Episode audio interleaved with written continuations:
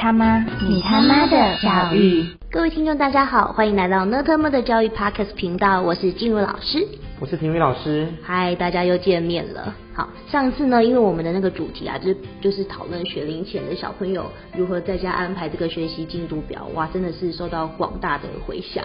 婷宇老师，你有看到吗？应该是说很多家长就发现到说，哎呀，这个学龄前的安排，好像大部分的家长其实也都待在家里陪同孩子。对。所以后来很多家长就好像是问说，那可不可以也提出一个小学阶段的一个学习计划，对不对？对，没错。所以我们今天特别为这个设计了一个主题，就是呃，那国小的学生我们应该怎么安排他们的学习计划表呢？好，那石老师你有没有一些什么看法，也可以提供我们参考一下？我刚刚在开始要录音之前啊，就有一个你们的你们的同仁跟我说，我们的这个 Pocket 频道好像好像有墨西哥啦、加拿大啦、日本的人在听，吓坏我了。我想说，哇塞，还有墨西哥、日本跟加拿大呢。疫情在家嘛，对不对？都在家。对啊，对啊，对啊，对啊。嗯。好，所以你你要问我什么呢？就是国小部的学生的话，你会觉得说这样子年龄层的小孩怎么去思考、去建构他们这些学习的这个进程？基本上，我觉得小孩子。呃呃，你说呃学龄前啦，低年级啦，中年级啦，高年级，我觉得我觉得最大的差别，真的就在于听不听得懂人话。哎呀，是高深啦！什么叫做听不听得懂人话？就是说，因为学龄前的孩子，可能家长的指令也好，安排的进度也好，他就算他看到了，他也未必看得懂。可是开始进入低年级，尤其是进入到学校制度之后，中年级进入到一些老师的规范、学习的节奏也好，到高年级开始进入比较深的知识领域，相对比较深的知识领域。其实最重要就是他能不能够懂家长为什么这么安排，呃，老师为什么这么安排，他能够懂安排的目的，他就能够比较好的执行，那比较好的从执行过程中吸收。所以我觉得在这个部分中，呃，能够让孩子听得懂。家长要传达的指令这件事情，我觉得是很重要的啦。我觉得，那是老师，你这样子说起来，就之前的这个事前沟通是很重要的，对不对？嗯，没错，就是总因为到最后难免啊，难免会出现到。造表操课，嗯哼，难免会出现到重复操作，嗯，那如果孩子不知道造表操课的那个表的安排的逻辑，也不知道重复操作它是所谓何来，那其实再加一个礼拜，再加两个礼拜，他很快就弹性疲乏了。是这样没有错，可是之前也有听到就是家长的回馈啊，就说其实他有跟呃就是讲自己的孩子沟通过为什么这样设计的目的，可是孩子就是一一概就觉得说这些好累，他都不想做，他其实也很苦恼。然后要怎么样跟这样的小孩子做沟通，达到平衡？我觉得这个可以分成两个角度。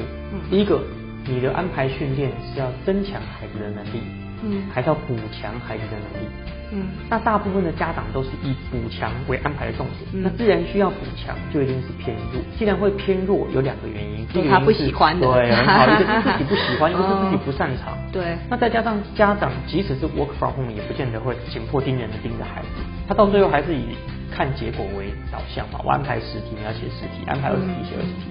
我就已经不喜欢，我就已经不擅长了，我又要被迫有那么多的业绩压力要去克服，所以久了当然就弹性疲乏，自然不在话下。可能更多是产生的是负面效应，也说不一定啊。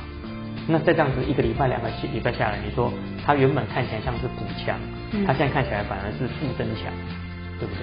可是如果像这样的状况，你其实一直逃避，好像也不是一个解决之道哎。那有没有什么比较可以提供我们去去做改变或者微调的方法？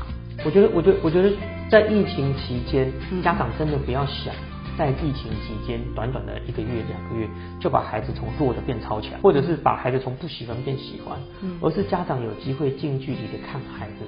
不喜欢的原因，不擅长的原因，是家长其实是扮演一个观察家的角色。可是现在我看到的家长来信也好，家长咨询也好，都是在讲想要把啊改造啦，瞬间改造，对，瞬间改造 或者全能在住宅改造，把它扳直，原本弯的把它扳直。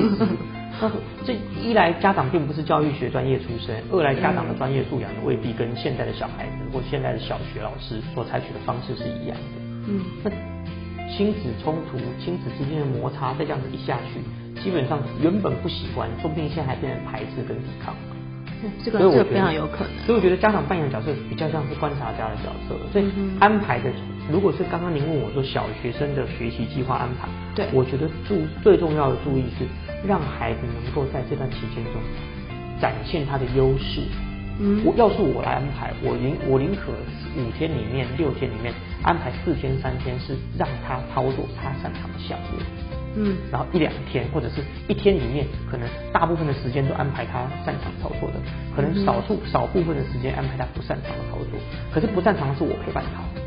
了解，所以就是嗯让他自己操作的过程中是自己能够得心应手的，是的然后让他得到一些他的成就感，对然后他不擅长的就是由家长陪伴这样。那陪伴也只是观察，是不要想要去矫正，也不要想要去就是在你的巧手之下改造成功，不需要嘛。哦，这个已经接收到太多太多的家长给的回馈，是因为他们陪的好累，然后纠正的过程中自己都火冒三因为丈。因为家长陪伴过程中最多、嗯最多的是什么？其实最多的既不是安排很多他喜欢的，也不是安排很多他不喜欢的，而是吃均衡饮食。均衡饮食最无聊，我每个都吃，每个都吃，每个都吃。嗯那家长觉得我应该是国英、历史、地理、自然科，我什么都什么都平均的安排，感觉起来好像很丰富很丰富。嗯事实上其实就变成说很扁平，没有什么重点。哦对，那这样子其实小孩子在做自己喜欢的时候，哎，做的感觉不是很，感觉不是很不是很享受，或者是还来不及享受，哎，已经要换科目了，哎，做做做，哎，觉得还可以再投入啊，又要换科目，然后等到做不喜欢的，哎，又要做那么久。其实相对之下，对孩子来讲，就是就是都是浅尝辄止了。所以我觉得，我们今天如果要讨论的话，我觉得第一个就是家长反而是在安排比例上可以大范围的增加孩子喜欢的项目，然后把孩子比较不喜欢的项目安排成家长刚好那段时间也是比较游刃有余的时候，由家长来陪同，然后在旁边观察就好，陪伴就好，知道他为什么不擅长，知道他为什么不喜欢，然后我们再来思考可能的修正方法是什么。至少前期是用陪伴跟观察的方式啦。嗯，这真的很受用哎。嗯好，不过今天啊，因为时间的关系，我们好这样子时间又到了对，又到了，哦没办法了，我们真的只能留在我整合整我我我我整合一下，整合一下。我没问题在国小你说国小的孩子安排学习计划表，我的建议是希望能够用他有兴趣的比例大的，嗯去带他没兴趣的比较少比例的，嗯。然后家长可能从中观察，陪伴，然后最好做记录，嗯记录到他为什么不喜欢，他为什么不擅长。是。那因为学校老师未必有那么近距离的时间可以观察孩子，对。补习班老师、安心班老师未必有办法那么近距离。